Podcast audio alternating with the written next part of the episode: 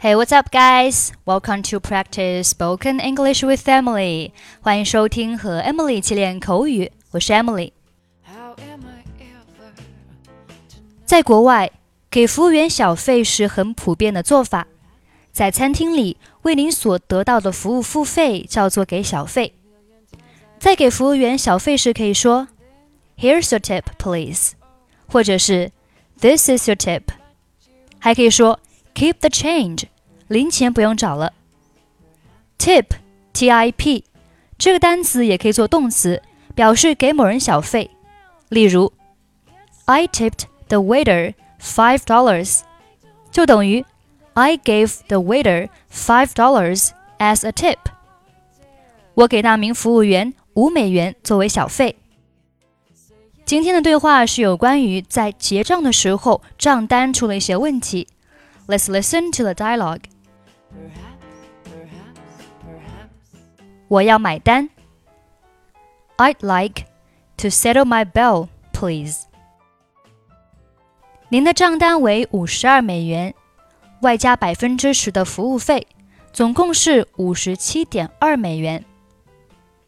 Your bill comes to fifty-two dollars plus a ten percent service fee. The total is fifty-seven point two dollars.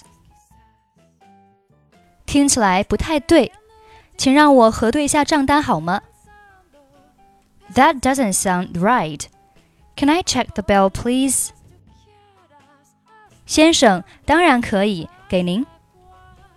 Certainly, sir. Here you are. 哦，我看出问题所在了。 你收了我两瓶葡萄酒的费用，我们只喝了一瓶。Oh. I see what the problem is. You have charged me for two bottles of wine. We only had one. 对不起，如果是那样的话，总共是四十四美元。请问刷卡还是付现金？I'm sorry. In that case, the total is forty-four dollars. Would that be cash or charge? 我要付现金。等一下，我不敢相信我身上没带现金。没关系，这是我的 Visa 卡。I'll pay cash. Just a moment. I can't believe it. I don't have any cash on me. Never mind. Here's my Visa card. 谢谢您，先生。不好意思， 您的 Visa 卡有问题。Thank you. I'm sorry, sir. Your Visa card has a problem. 哦不，别告诉我它过期了。Oh no! Don't tell me it's expired. 恐怕它真的过期了。I'm afraid it has indeed expired.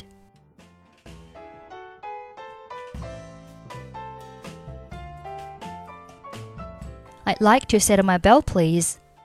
Your bill comes to $52 plus a 10% service fee. The total is $57.2. That doesn't sound right. Can I check the bill, please? Certainly, sir. Here you are.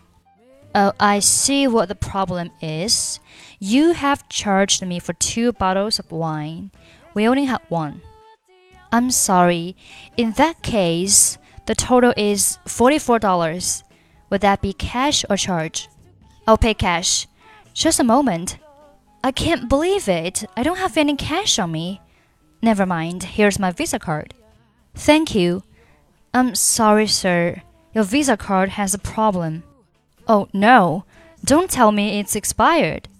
I'm afraid it has indeed expired. Okay, that's pretty much for today. 关注微信公众号或者抖音，搜索英语主播 Emily，就可以获得本期节目的跟读版本以及单词发音视频。I'm Emily. I'll see you next time. Bye bye.